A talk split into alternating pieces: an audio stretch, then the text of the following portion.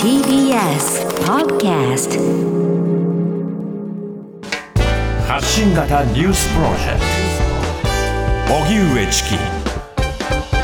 セッション。発信型ニュースプロジェクト荻上チキセッション。荻上チキと南部ひろみが生放送でお送りしています。ここからは特集メインセッション。今日のテーマはこちらです。メインセッション。証言モード加害者4人が謝罪。性被害を訴えた元自衛官五ノ井里奈さんの思いとは？元陸上自衛隊員の五ノ井里奈さんは小学5年生の時東日本大震災で被災し支援活動に携わった女性自衛官に憧れ2020年自衛隊に入隊。しかし2021年8月訓練中に男性隊員から性被害に遭い自衛隊内で訴えるも誰からも証言が得られず被害は認められませんでした。その後自衛隊を退職し被害を実名で告発。防衛省に再調査や再発防止加害者からの謝罪を求めましたが SNS 上では誹謗中傷が相次ぎました。その一方、支援の輪も広がり、再調査を求める署名では、およそ11万筆が集まりました。そして先月、防衛省は内部調査の結果、事実関係を認め、謝罪したほか、今月17日には加害者本人から直接謝罪を受けたことを五ノ井さんが明らかにしました。被害から1年以上戦い続けてきた五ノ井里奈さん。謝罪を受けた今、何を思い、そして今後何を求めたいのか、インタビューした模様、じっくりとお送りします。はい。これからインタビューの様子を流しますが今日の放送の内容というのは様々な被害を思い出すきっかけになる可能性もあります、はい。また聞きながら共感性や想像によって疲労するという場合もあります、はい。え体調の変化を感じたなら、迷わずにラジオを切っていただければと思います、はいそれではまずは五ノ井さんが自衛隊に入ったきっかけや自衛隊でどういった被害があったのかを伺いました。発信型ニュースプロジェクト TBS ラディオ905-954荻上チキ。セッションでは改めて本日のゲストをご紹介します。元陸上自衛官の五ノ井里奈さんです。よろしくお願いいたします。お願いします。あの本日お越しいただきまして、まずありがとうございます。でこれからのいろんなことを伺いたいと思いますが、あのお答えすべてあのご無理のない範囲で答えてください。また、もしあの私たちの質問が不適切だと感じたら、その旨直ちに指摘していただければと思います。早速、前提から伺いたいんですが、五ノ井さんが自衛隊に入隊したきっかけというのはどういったものだったんでしょうか？はい、えー私が入隊したきっかけは、えーまあ、2つあってその東日本大震災で被災をして、はい公民館に避難してたんですけど、えーその時にあの陸上自衛隊の方が支援に来てくださって、はい。女性隊員の方と触れ合うことがあったんですけど、うんまあ、やっぱりお風呂を作ってくださって、はい。そこに避難されてる方入られるんですけど、まあ、その間にやっぱお湯がぬるくなったりするじゃないですか、うん。それを新しくその女性隊員の、えー方があのバケツで何回も運んでるところを見て、はい。あなんか人のためにあの働くってすごいかっこいいなと思って、うんでまずそこで憧れを持っていつかは入隊したいなって思っててで私自身昔から柔道をしてて柔道でオリンピックに出たいっていうのもあったので、はい。まあ、その自衛隊にも体育学校って言ってそういうオリンピックとかそういうトップレベルの選手と一緒に練習できる環境があるのでそこに入りたいと思ってうん。入隊しましたね、あその入隊した先の所属先というのはどういったものだったんですか？入隊してまず3ヶ月3ヶ月ってあの前期教育後期教育があってそれが終わってから部隊配属って言って各部隊に配属されるんですけど、うん。まあ、私がいたところはあの野戦特化っていうところで、まあ、大砲とかそういうのを扱うところなんですけど、うん。その配属された、まあ、野戦特化というのはどんな特徴がある部隊なんでしょうか？やっぱあのいろんな科があるんですけど、はい衛生科とかいろんなところがあるんですけど、まあ、野戦特化は結構体を動かすというか、うんあのそうですねやっぱ男性隊員が多いところで女性隊員があまり少ないなっていう印象ですね。えー女性隊員はどれぐらいの割合だという印象ですか、でも私がいた部隊は58人いてで女性隊員が5人だったんですよ。うん。じゃあ1割以下という状況だったんですね。結構少なかったですね。うん。そうしたその自衛隊の部隊、あの、もともと様々なハラスメントが起きうるというような、そういった指摘もあったんですか？うんとやっぱり入る前にやっぱここの部隊はセクハラパワハラが多い部隊だよっていうのは、まあ、女性隊員の先輩とかいろいろと教えてもらっててうん。いざ入ってみるといやすごい距離感とか下ネタの話とかはい。そういうのがあったりとかそういう、まあ、雰囲気っていうのはありましたね。うん。入ってすぐに。その距離感とか下ネタとされるものというのは、言える範囲で例えばどういったものだったんでしょうか？そうですね、まあ、まあ入隊してすぐに、まあ、おっぱいが大きいとかそういう小さいとかお尻がでかいとか、まあちょっと汚い話になるとそういうなんか俺のあの陰夢しゃぶってよとかそういうのが普通な会話であってやっぱり一般の社会からしたらもうアウトじゃないですか。はい。でもそういうのでも私の舞台っていうのはもう当たり前になっていて、うん誰も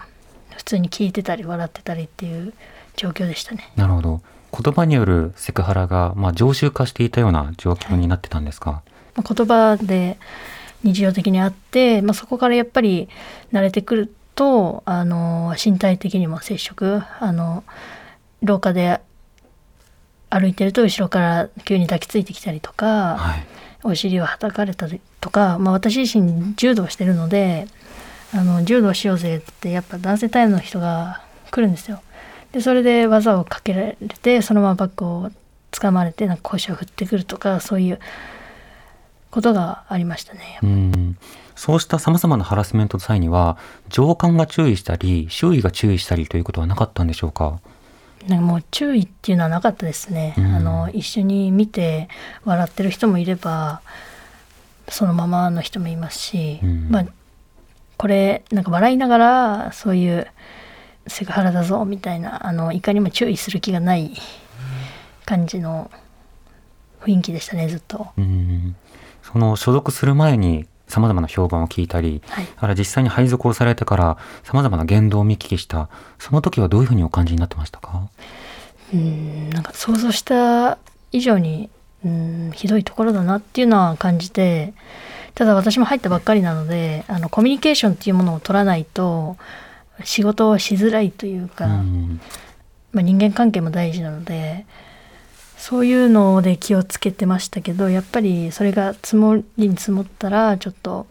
限界に来ますよね。うん。特に弱い立場で、なかなか異論も言い出しにくく、はい、また空気を壊してはいけないという、ある種の配慮感を強いられるようなところがあるので、そうですえね。ー異論は言いにくいですよね。はいうんそうした中、あの具体的な様々なセクハラがこう続いていた中で、あの最も大変な様々な性暴力というものの被害も受けることになりました。この被害というのはいつ頃お受けになったんですか？そうですね、まあ、日常的にはそういうあの身体の接触とかあったんですけどやっぱ山の訓練に行くとすごいひどいっていうものは女性隊員の先輩からもずっと聞いていて、はい。で6月初めての山に行って、まあ、その時に、まあ、訓練が終えてで山から降りて天幕っていうテントを自分たちで作って何個もでそこで生活するんですけど、はいまあ、その間にやっぱ下の階級はあの先輩のテントに行っておつまみとかそういうご飯を作らないといけなくて、うん。で男女関わらず？男女関わらずで,、はいで入っていってでおつまみを作ってる時にやっぱりそこでお酒を飲むので酔ってしまう男性隊員の方がいて、はい。でそこであの胸を下着越しにも揉まれたりとかあのほっぺにキスしたりとか抱きつかれたりとかえそうですねあとはなんか、まあ、下着越しですけど陰部を触らせられたりとかそういう行為がありましたねー。うん。そこには複数のあの隊員がいるわけですよね。そうですねあの時は、まあ、56名いたんですけどやっぱり止めてくれる人はいないんでやっぱりそこの状態が麻痺してる状態なので、しかもお酒が入ってるのでやっぱりまあ、その場の雰囲気でというか盛り上げるためなのかわからないですけどそういうことがありましたね。うん。その山での訓練の後もハラスメントというのは続くんでしょうか？そうですね、まあ、その後に続いてその見てた人誰かが、まあ、中隊長の方にお話をしてくださったんですけど、はい舞台の中で誰がチクったんだっていうのが始まってしまって、えまあそれ私は一切言ってなかったんですけどあのなんか五ノ井がチクったんじゃないかっていうことを噂を立てられてでだいぶ舞台に居づらくさせられてしまったりしてたのえで、うんまあその時に上司の方に呼び出されて「いやこういうことあったんだろう大丈夫か?」みたいに言われたんですけど「いや何もないです。大丈夫です」って言うしかなくて、ええ。まあそれでそこは終わったんですけど。はい。でその人たちもなんかコミュニケーションの一環だとかそういうことを言ってたので,、うん。でその後にあの、まあ、限界と感じたのが8月の山の訓練で、まあ、1ヶ月ほど長い訓練だったんですけど、はい。そこに行ってで今回は天幕とかじゃなくあの宿舎って言ってちゃんとしたあの大社？みたいなところで生活するんですけど、まあ、そこでまたあの一つの部屋十数名いる部屋ででそこで私がまたあのおつまみを作りにその部屋に入ってで料理作ってる時にあのもう料理いいから接待しろっていう先輩に言われて、飲んでたところに囲んで入ったんですけど、まあ、そこから上司2名の方が格闘の話をし始めてで首を決めて倒すということでで5度にやってみろということになってあの、まあ、両サイドに2段ベッドがあったんででそこに移動をして、まあ、1人の男性隊員の先輩が、まあ、私の首を決めて、まあ、格闘で自衛隊の格闘の技なんですけど、まあ、両手で首を決めてそのまま押し倒してきて、まあ、ベッドに倒す感じででそのまま、まあ、終わらなくてお覆いかぶさってきてでそのままなんか暴走し始めて股を広げてそのセックスのシーンでいうその正常位っていうんですかね。そういう形で何回も腰を振ってきて、うん。で一人であえでで周りは笑いを取るっていうはい。行為をやられてでその後も、まあ、2人目3人目ということをやられてきたんですけど続いたっていうことですね。あの他の方が変わる変わる。そうですね。続いてでその一旦それは終わったんですけどあのーその話も終わって自分の席に戻ったんですけどそのまた上司の方があの腰振りの現場を見てて笑っててあの現場を見てたのにもかかわらずまたニヤつきながらあの首決めて倒すのどうやるんだっけっていう話を持ち出してはい。でそしたらまた最初にやってきた人が私のところに来て最初と同様な腰を振りをしてきてでみんな笑ってるとか。でそうした時にもう私はもう限界で、うん。あのその後に初めとあの最後にやってきた男性隊の先輩が私の後ろに座ってきて「なんかこれ誰にも言わないでね」とかで口止めをされてで、まあ、その時分かりましたって言ったんですけどもう限界で、まあ、女性の幹部の方に言ったり中隊長にお話ししてうん。帰らせてもらったっていうことににはなったんですけど、はい、あのインタビューの記事いろいろあの読ませていただいてるんですけれども、その際にも単に口止めをされただけではなくて嫌がっているということを理解しているような、まあ、そうした言動もあると聞いたんですけどそこはどうでしょうか？2人目の人に関しては、まあ、押し倒されて、まあ、ちょっと1人目3人目のちょっと違うんですけどそのまま、正常位の形で今度両手を縛られてる状態相手の。でその時にあの前に腕をやったんですけど、はい。なかなか力が強くてかなわなくてでも諦めてそしたら終わった後に「いや案外この相手力強いんだね」っていうだからもう抵抗してるのは分かってるんですよ、ええ。そういう言葉そういうのはありましたね。うん。あの一旦帰るという時に、あのすんなり帰れたものなのかそれともそれも一旦止められたのかそれはどうでしょうか？一旦止められたというかまず女性幹部の方にお話をして、はい。で中隊長とお話がしたいということで3人で話をしてもらう機会をも設けてもらったんですけど、まあ、その女性幹部は私が相談した時に五ノ井があの絶対帰らせる方向で話をするって言われててちょっと安心してたんですけど、はい。まあ、いざ3人で話す時にで私がこういう被害に遭ったから帰らせてほしいって言ったんですけどそしたら中隊長からはなんか訓練は訓練だからというふうに言われてで女性幹部の方も味方してくれるかなと思ったらあっちの肩を持ち始めてなんかそうだよ訓練は訓練だからっていうふうに言われた瞬間にあもうここには味方がいないと思って。うんもう泣きながらもう私が死んだらどう責任取ってくれるんですかっていうのを訴えてそしたらじゃあ帰らせる方向でということでまあそのまま本人たちに言ってしまったら私はまた居づらくなってしまったりやめる気はなかったので、はいあの親が倒れた体でもうその話でえもう話し合って通すってことになって帰らせてもらったんですけど、うん。やっぱり帰るまでにももう3日ぐらいはそこにいなきゃいけなくて。はい。すぐ帰れる環境でもないのでうん。訓練中ですし遠いので。でそういう時にやっぱり1階2階で部屋は違いますけどやっぱりトイレとか行く時に会うかもしれないとか、お風呂行く時に会うかもしれないっていう怖さがすごいあったりとか、うんすごいストレスでしたね。加害者と3日間すれ違うかもしれないという環境にまだ置かれなくてはいけなかった、直ちに帰れなかったんですね。すごいあれは結構精神的にもきましたね。これ帰れるタイミング3日後というのはその帰る先というのは宿舎になるんですか？それともそことはまた違うご実家とか？あ私は実家に帰りましたね。うんその帰った後あるいは帰っている最中というのはどういうことを考えたりあのどういったよううな状態だったんでしょうか、いやもう本当に精神的に限界で、うん。もう早くこの場からあの逃げたい一心だったので、はい。他のこととか考えられなかったですね。早くもう逃げたいという思いでしたねずっと。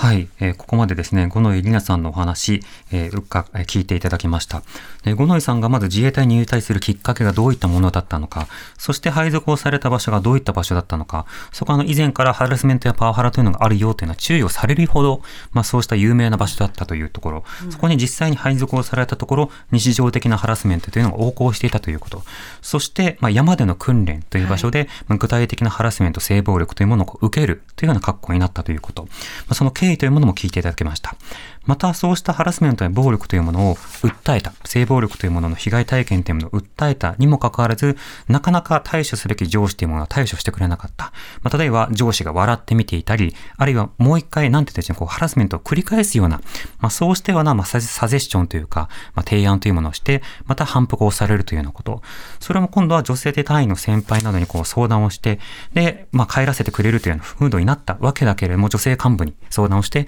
帰らせてくれるという話になりそうだったんだけれども、でも訓練は訓練だからということで、一旦また留保されるというか、はい。つまり相談をしして、助けてくれるはずの人が傍観していたり相談をして救済してくれるはずの人が、そうやってその、加害側に加担をする構造的な暴力というものが繰り返され、温存されるような状況になった。しかもそうして被害を訴えたにもかかわらず、数日間はその場所で生活をせざるを得ないという状況が続いた。そして、五ノ井さんの場合はご実家に帰られて、まあ、精神的に非常に参っていたというところまでお話を伺いました。はいここまで聞くだけでも非常に大変な、本はい、困難と出来事だったんだということがよくわかります。何かでは、はい、こういった被害を受けた五ノ井さんが、この被害をどのように訴えたのか、そしてそれに対して自衛隊はどう対応したのか伺いました。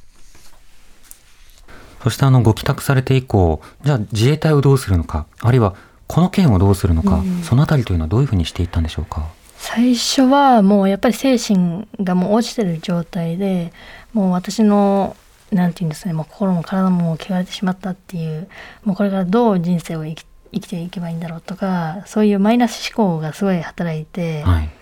大勢のいる男性隊の場所でそういう行為をされたっていうのはすごい屈辱的というか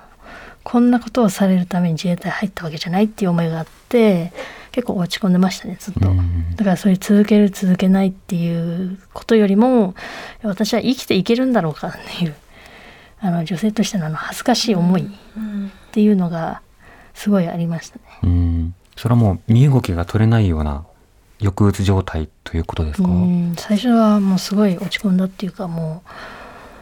ずっともう引きこもってましたし、もうなんかからすぐに警察とか、まあ、自衛隊の問題は警察は関与できないので、はい。あの即逮捕とかできないんですけどだからとりあえずもう自分の精神を落ち着かせるために一旦、えー家に帰ろうみたいな感じでしたね。うん。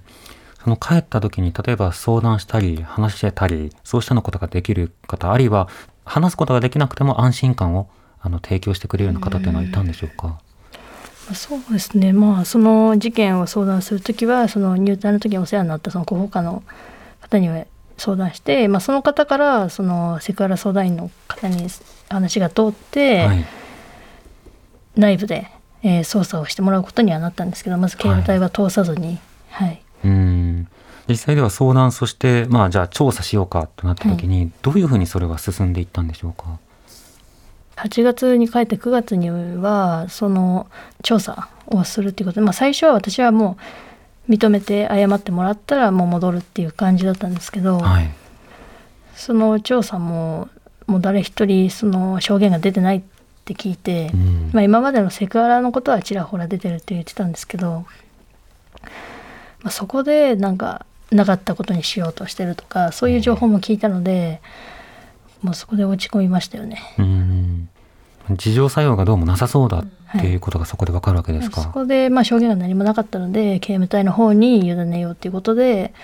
被害届あの強制わいせつ罪として出してもらったんですけど、うん。でまあそこからあの、まあ、刑務隊も刑務隊で被害届出した時にその訓練があるからちょっと他の該当される人に調査を遅れますっていうことを言われてはい。でそこでまあちょっと揉めたりしてたんですけど、まあ、そこから、まあ、結局検察庁の方に処理送検はされたんですけど、まあ、そういう刑務隊に対してもちょっと不信感っていうのはありましたけど、うん。そうするとある種まあ内部でのうん調査というか内部での対応ということがより問われてくる構図になりませんか？そうですね。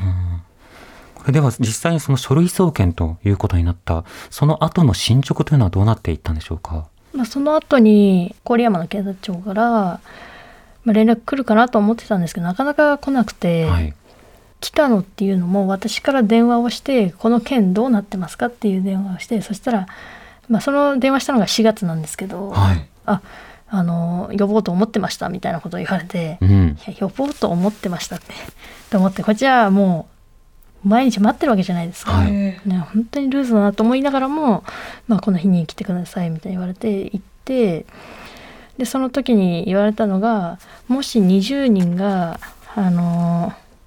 見てないやってないと言ったらこの問題は難しくなってくると言われて、うん。ただ五ノ井さんのお話は真実なものだと思うしなのであのこちらも証言をつかめるようにあの証拠を出したり、はい。それから五ノ井さんもあの証拠を集めしてくださいっていうふうに言われたので,、うんでなので結果はちょっと先になっちゃうかもしれませんって言われてたんで分かりましたと言ってすごくあの証拠はい。っていうのを自分で頑張って見つけてたんですけどもう1ヶ月経つか経たないかぐらいでもう5月31日にもう不起訴処分っていうのが出てしまったんですね。うん。でまあ、そこでもなんか不信感でえなんかちゃんと調査っていうものをしたのかと思って、まあ、そこで電話をしてでなんで不起訴なんですかって言った時えに、うん。えー首ひねりという技で押し倒した倒したところは見てた人もいればやったっていう人人もいたけどその強制わいせつ行為にあたるその腰を振ったか振ってないかが大事になってきててそれの証言が得られなかったのでちょっと難しいですみたいなことを言われて、うん。私からしたら本当に調査はしてないと思っててはい。もう何人に調査したのかもわからないですし、まあ、音声だって聞いてくれない時もあったんですよだから、この新しい音声とかあるんですけどって言ったら、じゃあ検察審査会の方で提出してくださいって言われたのでで検察審査会に提出したっていう感じうです。ん。見ている方あるいは参加してた方が全員否定しているような状況でそうした中であのご自身で証拠なども集める努力してくださいと言われて、証拠収集もしていた。はい。でそこで音声を提供した。その音声や証拠というのはどういったものだったんでしょうか？まあその口裏合わせがあったっていう証言とか、はい。中隊長がえー余計なことは言わないようにって言っていたとか音声とか、うん。まあ、いろんな事件に関わる、まあ、その場で見ていた証拠っていうのはないので、はい。ただ口裏合わせがあったとかそういうのは音声とかあって提出しようと思ったんですけど聞いてくれなかったので、うん。まあ、なので検察審査会の方に提出してっていう感じですね。はい。当然不起訴に対しては不当なのでということで証拠とともに再審査を求めるということになるわけですが、その後あの告発を、はいまあ、実名で行うことになりました。はい、ここに至るまでの経緯というのはどうだったんでしょうか？やっぱりなかったことに、えーしてるっていうのが一番の思いと、うん、私自身本当に命を落とそうとしてた時もあって、まあ、その時に3月の時に、まあ、ちょっと震度6強っていう地震があって、でその時に私はもう自ら命を絶とうと思ってた時なんですけどそしたら地震が鳴ったんですよちょうど。でそれであ生きられなかった人がいるのになんで自ら命を絶とうとしてるあの東日本もありましたし、でこれはやっぱりな気持ちを強く持って戦わないといけないっていう気持ちになってでそこから、まあ、3月31日に、まあ、YouTube レスキューハウスっていう、まあ、媒体のところにこういうあのことがあるんですけど一緒に戦ってくれませんかっていうことでそうですねお願いをして、はい。でまあその後に、まあ、外録チャンネルといったあの三谷さんっていう方がいらっしゃってそこにもあの問い合わせをしてで撮影をしたという、まあ、なかったことにしたくないっていうのとあと謝罪と、まあ、その事実っていうのを認めて謝罪が欲しかったっていうのとやっぱり私みたいな経験っていうのはもう二度とその新しく入ってくる隊員とかその今いる女性隊員の先輩とかにもしてほしくないと思って。うんだからどこかであの誰かが行動をしないと何も変わらない問題だなと思ったのであの告発しようと思いましたね。その実名でしかも告発をしたタイミングというのは、もうすでに退職をされた後だったんでしょうか？まあ、退職してもうその次の日にはもう一斉にあの告発の YouTube はな流してもらいましたね。うん。その例えば顔を出さないとか名前を隠すといったそういった仕方を選ばなかったのはこれんどうですか？ん。やっぱり私自身どのように伝わるかが大事だと思ってて、えで私はあの訴えるにしてももう人生をかけるっていう思いだったので、うん、顔出しをするとか別にそういうのは考えてなくてもうとにかくあの謝罪この事実を認めて謝罪が欲しいっていう一心だったので別に顔出しがどうこうとは考えてなかったですね。まあ、それなりの抽象っていうのは来るとは思ってたので、はい、その後またあのツイッターアカウントを作られたり、そして署名活動されたりなど、どんどんあの広がっていく、そしてそれに対して反応もだんだん蓄積するということになっていきます。その例えば告発をしたタイミング、それからツイッターやインスタグラムを、まあ、アカウント作ったタイミング、その頃の反応というのはいかがでしたか？まあ、抽象もありましたしあ自衛隊ってこういうの多いよねっていうコメントもありましたし、まあ、半々でしたね。うんあのまあ、証拠がなかったのでやっぱり最初は冷たいコメントたくさんありますよね。うん。あの、自衛隊の方からの、では反応というのはいかがでしょうか？あのまあ、知人から聞いた話ですけど加害者の人はその YouTube があってからすごい焦ってたっていうのは聞いてて、うん。とか、まあ、内部が慌て出したりとかあるっていうのは聞いてて。うん。うんでまあ、その後に、まあ、署名活動あの戦場 .org の方たちが、あの署名を集めませんかということで、まあ、私も署名を集めたいと思ってたので、まあ、集めて提出までなったんですけど、うん。そうですね。署名とあと、まあ、自衛隊内で同じ被害に遭われた方とか、まあ、パワハラ、セクハラあと現在中にいる人も辞められた方の体験談というかそういうアンケートも募集をしてそうですね。で10万超えるあの署名を皆さんしてくださって、うん。でそれにをあの、まあ、議員の方たちのサポートで、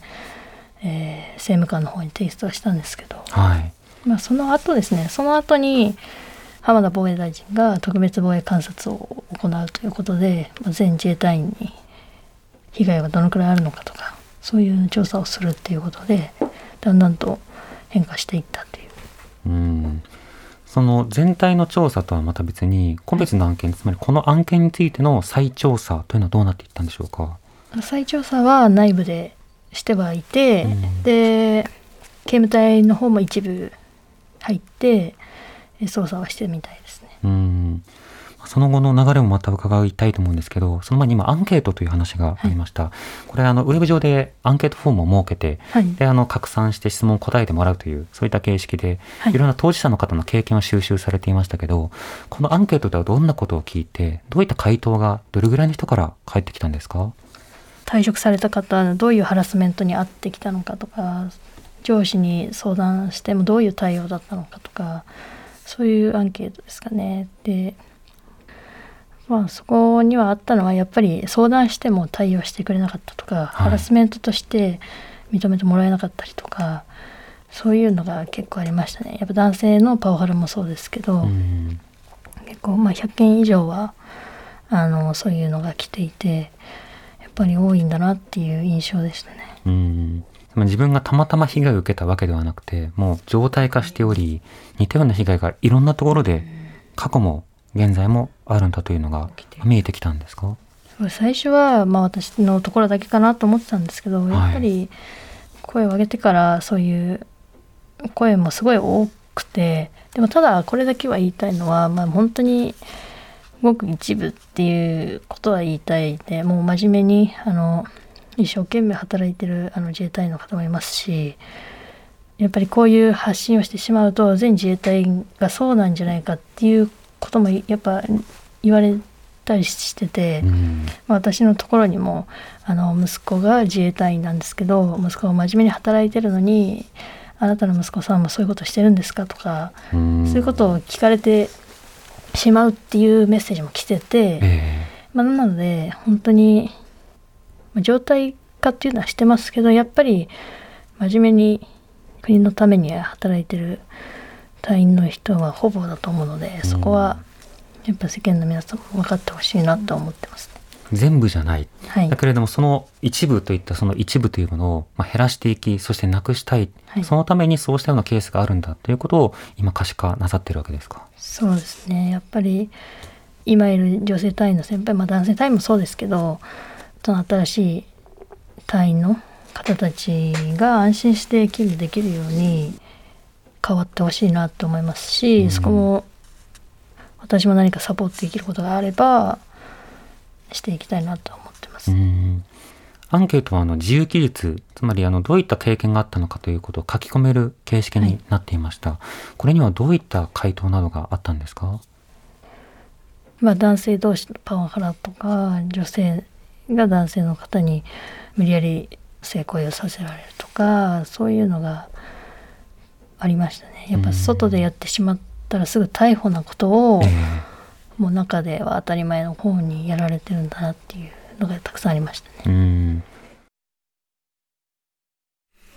はい、えー、性暴力被害を受けられた五野ゆりなさんのその後の対応というものがどうだったのか、そして自衛隊などがそれそれに対してどう対応したのかという部分、お話しいただいた音声を聞いていただきました。あの、その後ですね、えー、そのと当時の、えー、自衛隊の部隊の訓練から、まあ、帰宅して、で、まあ、そこから本人は落ち込んだというような表現で、あの、繰り返し触れられていたんですけれども、あの、それは、あの、明らかにメンタルヘルスの、まあ、非常に悪化を伴う、まあ、抑うつ状態であったということが、まあ、見て取れるわけですが、うん、まあ、そうしたの状況の中で、まあ、いろいろな、しかし、まあ、証言と、そして調査の要求というものを行ってきました。あの警察は、あの、自衛隊内での様々な犯罪には手を出せないということで、えー、自衛隊内にある警務隊に、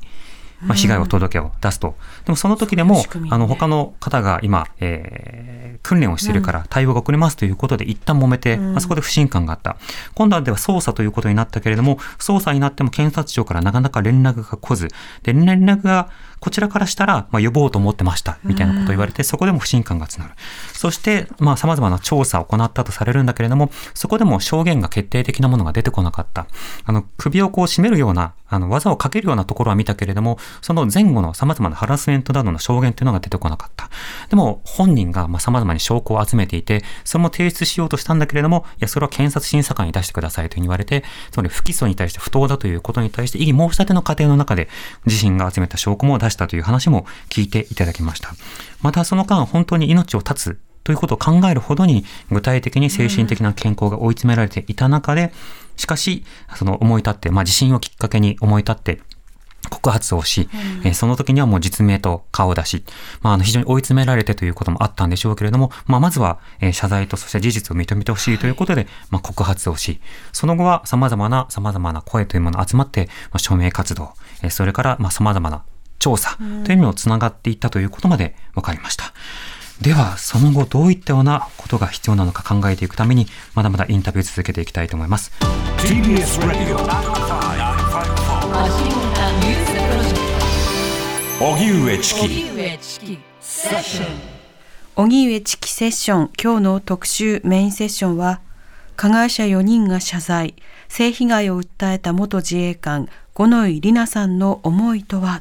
ということで引き続き五ノ井さんのインタビューの模様をお送りします。はい、前半では五ノ井さんが受けた被害がどういったものだったのか、そしてそれをまあ訴えて世の中に訴えてその反応がどうだったのか、まあ、訴える前までは、あの、様々な捜査機関や、そしてその検察などに捜査を委んでいたわけだけれども、その捜査に対して不信感を募っていくという、まあ、そうした経緯というものもお話を伺いました。でもその間様々なリアクションというものが五ノ井さんのところにやってくる。それは賛否両論あったというようなことで、なおかつその自衛官の息子を持つような方から直接メッセージが来たというような話もありました。しかしその賛否の P、あるいは様々な否定的な考え、例えば自衛隊に対するあの、評判が下がるじゃないかという、まあ、そうした反応というのは、被害を訴えた人ではなくて、加害をした側、はい、およびそういった再発防止が徹底されてないような防衛省の方に言わなくてはいけないことなのが、矢本に立つ被害者のところに直接二次加害という形でやってくる、そうしたような状況というのもよく伝わってきますね。では、その後なんですけれども、加害者から謝罪の言葉を五ノ井さんが聞くというようなところにまで至りました。その行為をどう受け止め、どう考えているのか伺いました。あの、五ノ井さんのケースに関しては、その後の進捗というのはどうだったんでしょうか？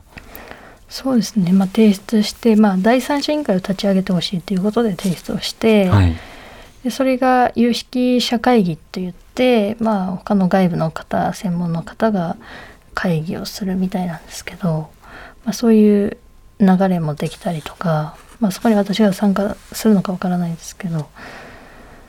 まあ、少しずつですがあの改善の方には向かっているのかなとは思ってます、ね、うん。またその省庁、えそれから隊員こうした方々からの謝罪や対応というのはどうだったんでしょうか？あそうですね。あのこの間17日に直接謝罪を受けてまあ謝罪とお手紙をもらったんですけど、はい、うん、遅いという思いと、まあ、やっとこの日が来たんだという思い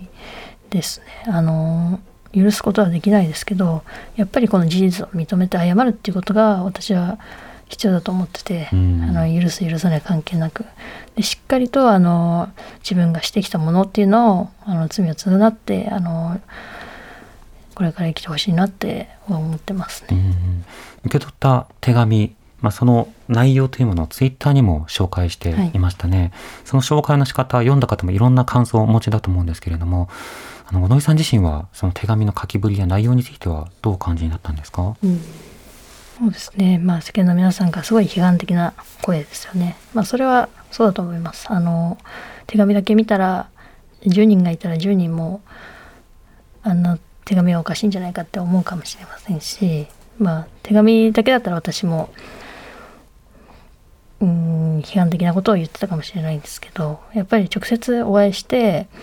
えー、何度も頭を深く下げてましたし、まあ、土下座されてる方もいましたしあのお伝えできないこともお話もしたりとかあのしたので、まあ、そこは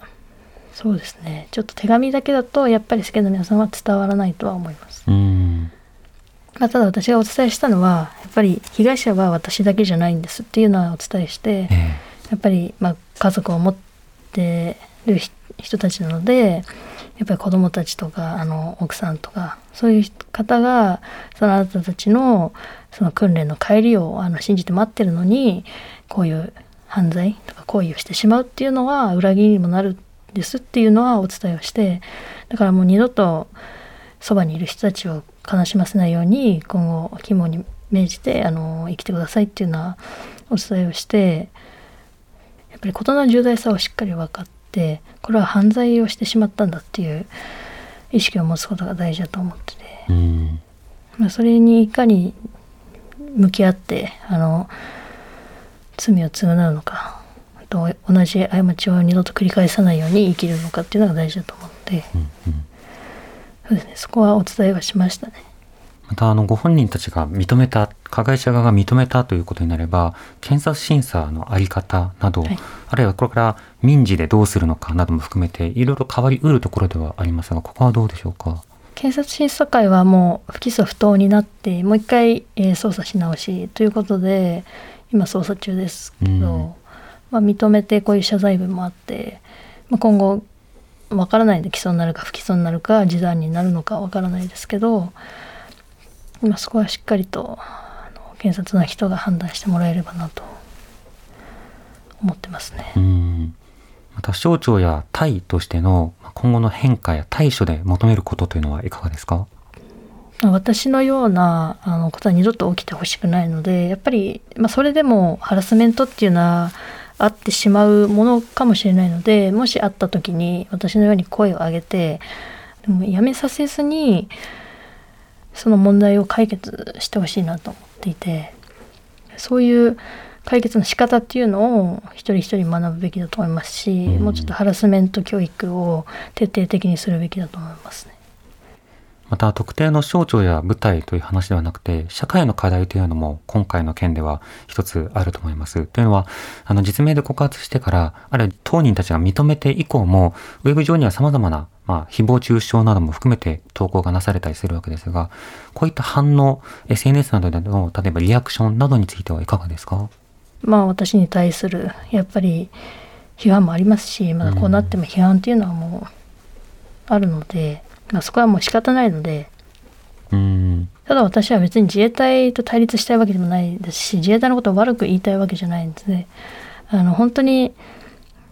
誰もがあのいい環境であの勤務できるようにとかもうハラスメントとかをなくしてほしいと思ってるのとかもう本当にいい方向に変わってほしいなっていう思いなので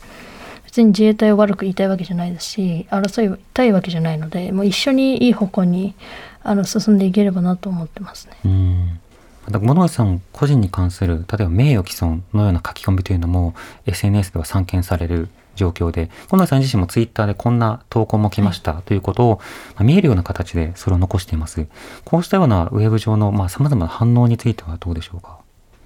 訴えた方がいいっていう声がすごいあるので、はい。まあ結構5チャンネルがひどいんですよね。あうん。の5チャンネルに関してはもうタイミングを見て、まあ私弁護士をちょっとまだ雇っていないというか、ええ。今までずっと一人でやってきたので、うん。お金もかかりますし、まあ、そこは、まあもしそのアンチとかそういうのを訴えるのであれば、まあ、クラファンをして弁護士費用を集めて一気に訴えていこうかなっていう考えではいますね。うん。今はねその情報開示のプロセスも変わり、はい。あの前よりは簡素化された一方でいろいろな判例などを見てもそうした訴訟に対してあの強みのある弁護士さんというのもだいぶ見えてきましたからね。ですね。この間もあの伊藤詩織さんはい、の件もあのありましたしやっぱり誹謗中傷っていうのは良くないですよね。うんどんなに思ってても自分の心にしまっとけばいい話なのでもう本当に一つ軽はずみで言った言葉は相手を傷つけてそええ。れ結果命を失ってしまうっていうのがあるので。あとやっぱりネットのプラットフォームとかあるいはその一般的な人たちの、ま、ネットへの向き合い方とか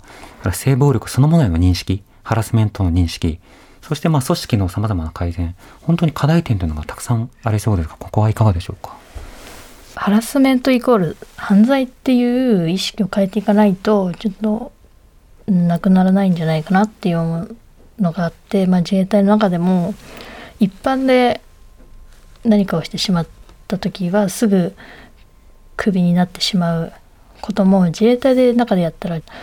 あの停職何ヶ月とかで済まされる問題っていうのもあるので、うん。やっぱりそこの処分の基準も結構厳しくやった方がいいと思ってますね。うん。今回のようにその告発をしてそして一連の出来事で世の中に様々なことを訴えるということをしています。あのこの番組を聞いているリスナーの方にはどんなことをぜひ考えて感じてほしいとお感じですか、やっぱり私がこの件を経験してやっぱり自分の身を守るのはやっぱ自分でしかないのでいかにその証拠っていうのを残しておく、まあ、まあもし怪しい人と会った時にすぐにボイスレコーダーを回すとか、まあ、今はスマホとかでもありますからそういうのを回しておくとか、まあ、毎日じゃなくてもその日にあった出来事日記に書くとかやっぱり自分でできること、まあ、セクハラパワハラもそうですけど男女が自分でできることをしっかりやるのがいいのかなと思ってます。あの私の場合はもう証拠形の証拠がなかったのでこんなに時間がかかってなったのでやっぱり形の証拠っていうのは必要になってくるのでもう常にそういう心がけっていうのは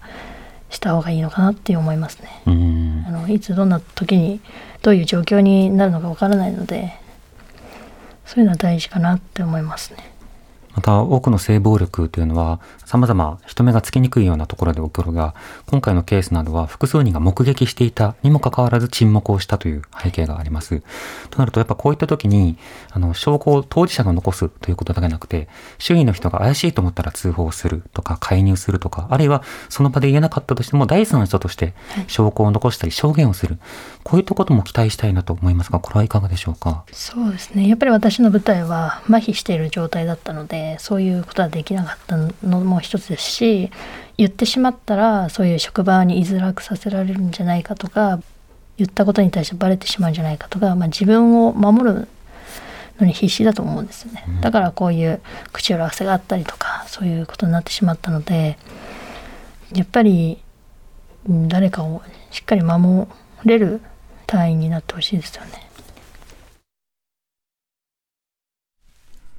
さて、ここまで元自衛官の五野井里奈さんのインタビューの様子をお伝えしてきました。はい。えー、様々な、えー調査をして、そして、まあ、捜査を呼びかけて、まあ、そのような活動をしている中で、もうようやくし、ようやく省庁が、まあ、実態を認めて、直接加害者からも謝罪を受ける。それは手紙と、まあ、直接の対面での会話ということが実現をした。では、今後は再発防止を求めたいということで、まああの、自衛隊、あるいは防衛省としての再発防止、あるいは社会としての再発防止、そうした議論につなげていくことが重要だということをお話しされていました。また、二次加害の問題というのもあります。はいインターネット上、それは例えばツイッター、フェイスブック、まあ、ヤフーコメント、そしてまあ例えば5チャンネル、本当にまあその他様々な SNS、まあ、投稿できるサービスというのがあります。そこで何気ない一言というのがいかに人の命を具体的に奪うのか、まあ、そうしたことについて考えなくてはいけない。私があの個人的にインタビューの中で様々あの印象に残ったところもあるんですが、驚いたのは、五ノ井さんがまだ代理人をつけていなかったというこの点なんですね。はいあの具体的に省庁や加害者と向き合う中で、ご本人がやり取りするのが大変に困難である。あるいは法的なアドバイスを受ける。あるいは具体的な事務手続きを代わりにやってくれる。こうした人がいて、様々なその戦いというものが続いていくことになるんですが、小野さん本当にもう命を削りながら一人でやられていたということに、まあ、本当に驚きました。本当に驚きました。本当に私も同じ様々な性暴力のあのケースというものを、例えば支援することもあるんですけど、その時に例えば弁護士の方を紹介したりとか、あるいはその広報の方を紹介したりとか、あるいはこういった法テラスがあるよという話をしたりとかするんですが、小野井さんは本当にもう素手で、あの巨大な、はい、うん。組織と対峙しなくてはいけない。しかも周りの人たちが自分の起きたことについて目撃しているにもかかわらず沈黙をしているというそういった状況の中で戦わざるを得なかった。それがようやく認められたというこの状態の中でこれで終わりではなく今後どういった対応が必要なのかということを考えることがあらゆる方面で問われている案件だなというふうに思います。では、インタビューの中でいくつか気になるポイントありましたね。今回のハラスメントや性暴力というのは、法的にはそもそもどういった問題なのか、あるいは組織としての問題はどうなのか、そもそも警察が介入できないとはどういったことなのかなど、いろんな論点がありましたので、交差点については先ほど、犯罪被害者支援弁護士フォーラム事務局長、え事務次長で、弁護士である上谷さくらさんにお話を伺いました。その様子をお聞きください。さて、あの、今回インタビューの内容、事前に聞いていただきましたけれども、その内容についてはどうお感じになりましたか、セクハラとしては典型的なケースかと思ったんですけども、はいちょっと特徴的なのは、大体そのセクハラって、あの1対1で行われることが多いんですけれども、はい。今回はまあ囚人監視のもとに行われているっていうところが特徴的かなという印象です。うん。その集団の中で行われた。しかもあの、それがまあ、ある種まあ組織だってというか、あの、はい複数回繰り返されていたということでしょうか？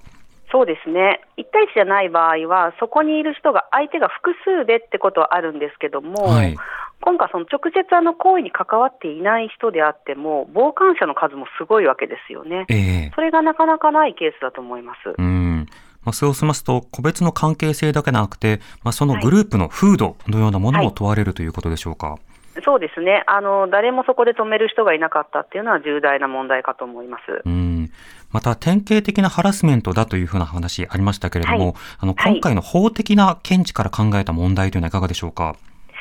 そうですね、まあ、この行為自体、まあ、広い意味での性暴力に当たることは間違いないと思うんですよね。はい。ただあの、直ちに強制わいせつ罪に当たるかって言いますと、まあ、ちょっとその時の具体的な状況、私、すべて分かっているわけじゃないので、うんあのなんとも言えないところなんですけども、まあ、少なくとも押し倒してこう動けないようにして上に乗っかっているというようなところは、少なくとも暴行には当たりますし、はい。あのそれをあの利用したわいせつ行為であると評価できるところまでいってるのかっていうのは、あのこれからの捜査次第かなと思っています。うん。これまでの捜査の過程の中では、一度起訴できないという状況になっていました。こちらについてはいかがでしょうか？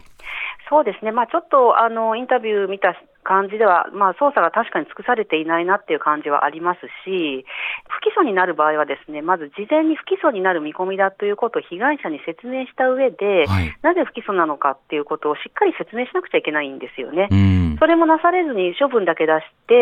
えー五ノ井さんが後からどうしてなのかと言ったときにあの説明があってで、こんな証拠もある、こんな証拠もあるというのは、後から五ノ井さんが言わなくちゃいけないってことになっていることが非常に不自然な感じはします。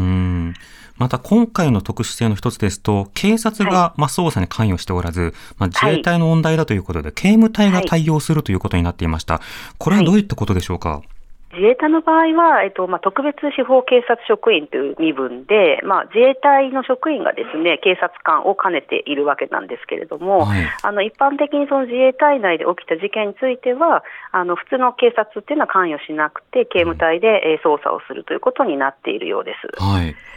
まあそうしますと、今回のような場合ですと、まあ、通常の捜査の過程とはちょっと異なるところがあるので、はい。どうすればいいんだろうっていうふうな、その知見の共有というのも、ちょっと一段ハードルが高いようにも感じられますが、そちらはいかがでしょうか？そうですね。結局、身内の問題というふうに処理されてしまう恐れもあるわけなんですけれども、うん。ただあの、今回、ちゃんとあの検察庁まで書類送検されているわけですから、はい。検察庁の方がですねもうちょっとやっぱりあの客観性を保った捜査をしなくちゃいけなかったんじゃないかなとは思います。うんまた、あの、五ノ井さんがですね、証拠が第一ですよというようなことを、まあ、あの、リスナーの方にもメッセージ呼びかけていたんですが、この場合の証拠というのはどういったものが該当するんでしょうか？そうなんですよね、この場合も結局、その被害者がいて、自身は暴行を受けているわけですから、自分でその様子を撮影することなどはできませんし、はい例えば洋服破られたりとか、押さえつけられた時にあざがついたなども多分ないと思うので、ええ証拠の保存って非常に難しいですよね。うん。なのであの、口裏を合わされてしまうとなかなか難しいという面があります。はい。ただ、彼女の場合は、まあ、その後日録音を取ったり、自分でいろいろ記録していたということですから、それもあの証拠にはなりますので、あのええせめて何が起きたかっていうのをすぐにあの人に言えなくても、自分宛てにメールするとか、何かあの喋って録音するとか、そういうことをあの最低限残しておくということが重要です。うん。今後どういった議論を期待しますか？そうですね、まあ、これ、多分五ノ井さんに限った話ではなくて、はいおそらく、まあまあ、これが常態化してると思うんですよね。うん。であの五ノ井さんご自身もおっしゃってるように、あの自衛隊の人ってほとんどの人が真面目に一生懸命やってると思うんですよ。ええでこういう一部の人がいるからといって、その全体の信用がなくなるっていうのは非常に遺憾ですし、うん。今、世の中がね、いろいろこうきな臭い中で、自衛隊のあの重要性っても非常にあると思いますから、ええ。あのこういうあの一部の風土を一掃して、ですねあのきちんと誰もが働けると、そして一生懸命国民を守ってくれる自衛隊にちゃんと変わっていけるようになってほしいなと思っています。うん。また性暴力やハラスメント、あるいはそのはい。刑法などの議論については、上谷さん、はい。どんな点に注目されてますか、まあ、今ちょうど改正の試案が出てますけれども、やっぱりあの加害者目線じゃなくて、被害者側からどうかということに少しあの、まあ、試案の中身と重点が移ってきたということは評価はできるんですけれども、はい。結局、その国民の理解が進まないことには、性暴力の場合はどうしても条文だけじゃなくて、そこに解釈を伴いますので、うん。結局、その加害者がそういうふうに勘違いしたから仕方がないみたいなことで切られてしまうと、結局、被害者は救われないんですよね。はい。ですから、あのやっぱりあのもっとあのやっぱり幅広く幼い頃から性教育をしたり、で大人もろくな性教育を受けずに大人になっていて、非常にあの知識が貧困ですから、あの改めてあの一緒に勉強するという感じで、マスコミの人にも広報していただいて、そういったあの性暴力っていうのがどれだけひどいものなのか、許されないのかってことを国民としてあの意識を高めていく必要があると思っています。うんとりわけあの性的同意についての誤解というものは、これはあの早急に議論が必要そうですね。そうですね。あの、そこは本当に、あの、重要なところで、あの、これは本当に、あの、すれ違いがいろんな悲劇を生んでいるわけですから、はいあの、加害者とされた人もそのつもりがないのにっていうこともあると思うんですよね。うんですから、あの、お互いやっぱり同意のない性行為っていうのは、あの、不幸ですから、そこのところは、あの、きちんと、あの、普通に真面目に議論できるっていう、あの、土壌が欲しいなと思います。うんまた、それぞれのまあ集団のまあ健全な風土かどうか、すなわちはい例えば性的なからかいや暴力というものをはい、他のメンバーが絆を深めるためにあえて行うような風土、まあ、そうしたのことも各場面で改めてほしい点ありますが、こちらはいかがでしょうか？そうですね。これ多分自衛隊だけじゃなくて、いろんな業界でまだ残ってると思うんですよね。はいあの、マスコミなんかもまだあるとこあると思うんですよ。うんですから、そういうところで、あの、一人でもですね、もうやめようよと、みっともないよと、あの、言えるようになっていかないとダメだと思います。うんわかりました。上谷さん、ありがとうございました。はい、ありがとうございました。犯罪被害者支援弁護士フォーラム事務次長で弁護士の上谷さくらさんにお話を伺った模様を聞いていただきました。あのこれ法律の問題でもありますし、社会風土の問題もありますし、それぞれのコミュニティ、まあ、それぞれのグループの、まあ、本当に改善しなくてはいけない点が多々あるということがわかると思うんです。なので、まあ、例えば五ノ井さんも上谷さんも、これを自衛隊に限った話にしてはならないと。まあ、もちろん自衛隊は自衛隊で改善しなくてはいけない点があるわけだが、それ以外の組織の中でも共通しているところがある。そして、それぞれの組織というものをより改善することによって、誰にとっても居心地が良く、あるいは誰かがこう追い出されるようなことがないという、そうしたような状況を作ってほしいという、そうしたメッセージがとりわけ印象に残ります。では、案内をしておきましょう。性被害に遭われた方の相談窓口をご紹介します。各都道府県警察の性犯罪被害相談電話窓口につながる短縮ダイヤル番号です。シャープ8103シャープ8103ハートさんと覚えてください。続いて DV 性暴力被害のほか様々な相談に対応している寄り添いホットラインの電話番号です。0120-279-338番。それから岩手県、宮城県、福島県からおかけになる場合は0120-279-226番となります。電話のほか、ファックスやチャット、SNS による相談に対応しています。はい。こういった相談機関、そして何か困った時、こういった被害に遭った時に、しっかりと寄り添える社会、しっかりと対応の手段というものを用意できる社会、そうしたものにしていくことも重要かと思います。今日は加害者4人が謝罪、性被害を訴えた元自衛官五ノ井里奈さんの思いとはをテーマにお送りしました。TBS Radio 荻上チキ